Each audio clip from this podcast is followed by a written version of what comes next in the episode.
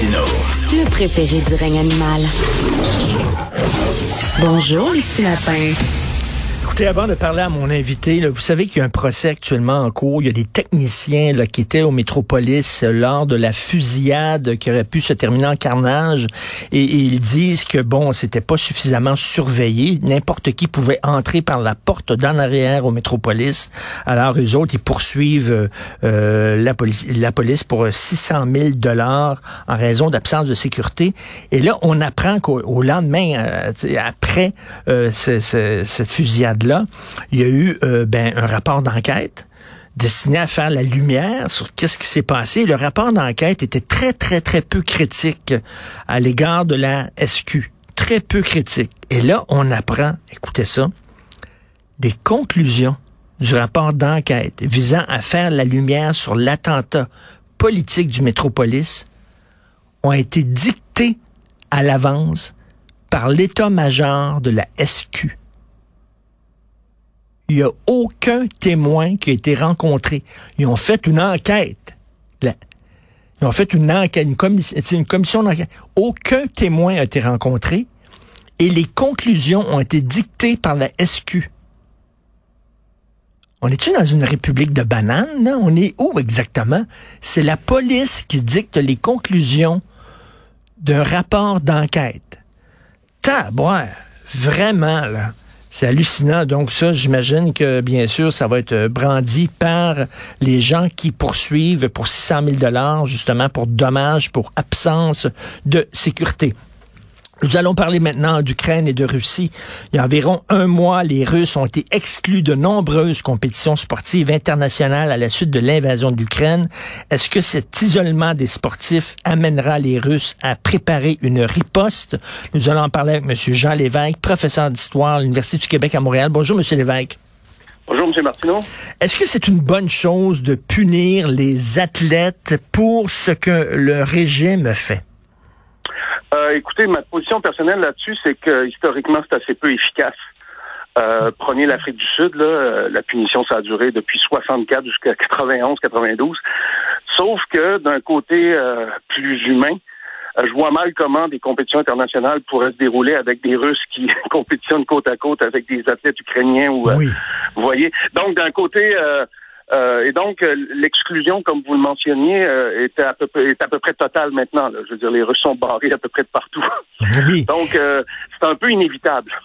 Et même euh, dans, le- dans le domaine culturel, écoutez, il y avait un jeune prodige russe euh, qui Ouais. devait jouer euh, ici à la Place des Arts, un pianiste, un des, des, des grands pianistes actuels. Puis on a dit non parce que vous êtes russe.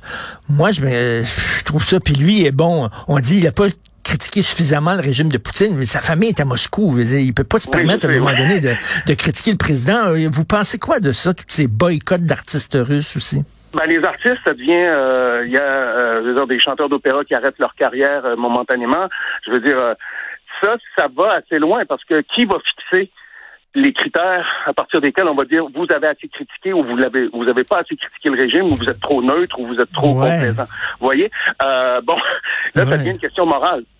Euh, et donc euh, je pense que à moins de je veux dire, on pourrait y aller raisonnablement en, en excluant les chantres du régime, ceux qui vraiment euh, en font l'apologie, puis ensuite y aller au cas par cas. Mais je veux dire, une exclusion systématique de tous les artistes, c'est euh, c'est assez malaisé. En plus, bon, vous avez entendu parler de l'université de Milan qui voulait barrer Dostoïevski.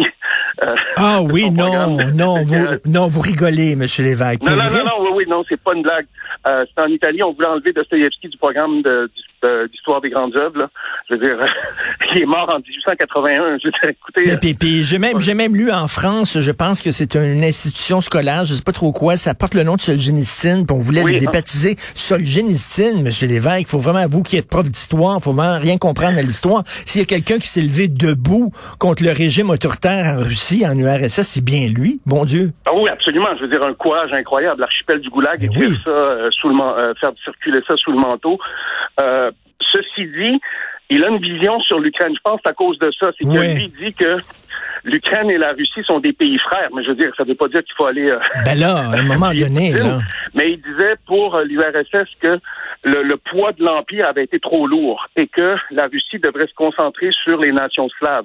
le Bélarus, l'Ukraine, et donc rapprocher ses liens et laisser tomber un peu l'Asie centrale, qui, selon lui, bon, on l'a accusé de un peu de racisme ou de, de xénophobie là, mais ben, ces derniers ces derniers écrits ces derniers écrits à, à, à M. Solzhenitsyn, j'avais lu son dernier livre qui était carrément antisémite là, mais mais bon là ça ça ouvre la porte vraiment à toute la, toute cette euh, très ce, ce mouvement là maintenant d'enlever les noms de de, de de, gens qui sont un peu controversés là dans, de, de barrer leur nom lorsqu'il y a des institutions scolaires qui portent leur nom. Bon là là on, ça, va ça, ouais, ça va ça va très loin, on s'embarque dans quelque chose.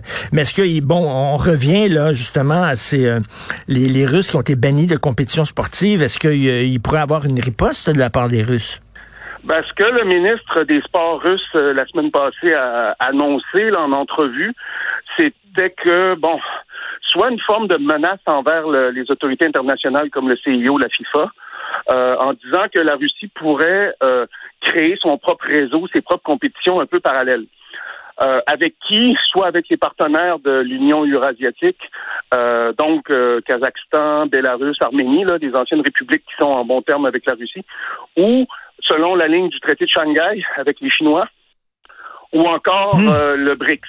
le BRICS, bon, Brésil, Russie, Inde, Afrique du Sud et, et, et Chine.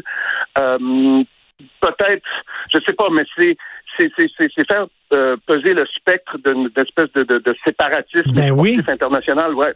Donc, ça veut dire que, les, Jeux, les, Jeux, les Jeux olympiques, là, qui disent les frontières n'ont plus d'importance, nous sommes tous des frères, etc., ah, ben euh, ça ne tiendra plus parce que là, il y, aurait comme deux blocs, en fait, de, de, de sport amateur. Oui, sauf qu'historiquement, les deux blocs ont jamais fonctionné. Euh, en fait, les communistes, à l'époque, euh, avant la, la, Deuxième Guerre mondiale, ont tenté de créer des Olympiques parallèles. Et ça n'a pas duré. Hmm. Euh, et donc, Staline a compris qu'il y avait plus de prestige à aller à l'international, aux Olympiques, avec les nations capitalistes, mais dans l'optique où il faut les battre, évidemment.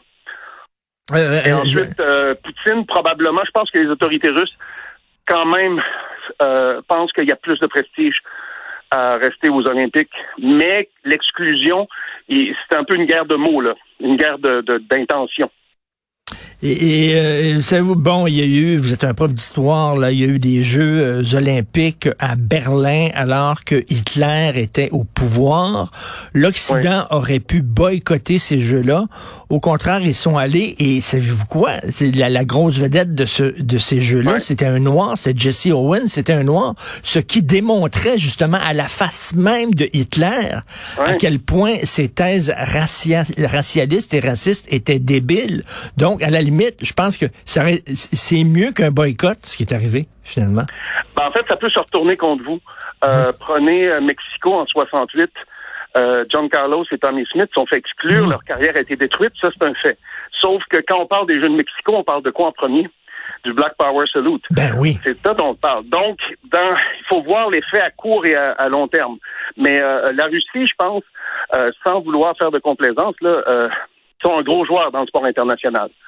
Euh, ils ont levé un pied de nez au CIO avec l'histoire du dopage, parce que ben finalement, euh, si vous vous souvenez de la, à la finale des Jeux de, de Tokyo l'été passé, euh, We Will Rock You, là, ils ont fait comme un montage avec la chanson de Queen, ROC pour Russian Olympic Committee, en voulant dire, vous avez beau nous bannir, vous allez beau nous enlever notre drapeau, euh, ils ont fini euh, euh, au Jeu de Tokyo, c'était deuxième au total. Ah ouais. Euh, troisième au total pour les médailles, cinquième pour les médailles d'or.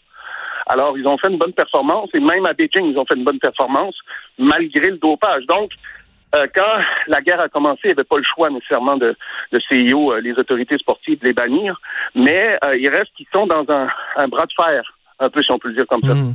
Mais moi, je suis curieux de voir parce qu'à un moment donné, cette guerre-là, elle va, elle va finir, elle va se terminer. On ne sait pas comment.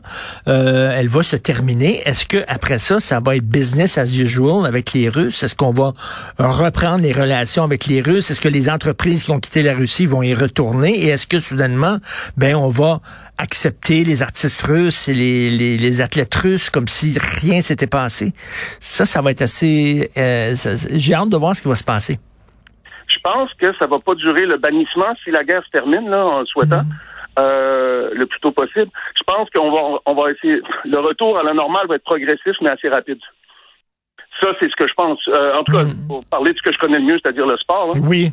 euh, parce qu'ils sont un gros joueur euh, et euh, si si la Russie s'entête pas euh, dans son bras de fer, parce que c'est une politique de prestige, le sport international, faut pas Mm. se, se le cacher.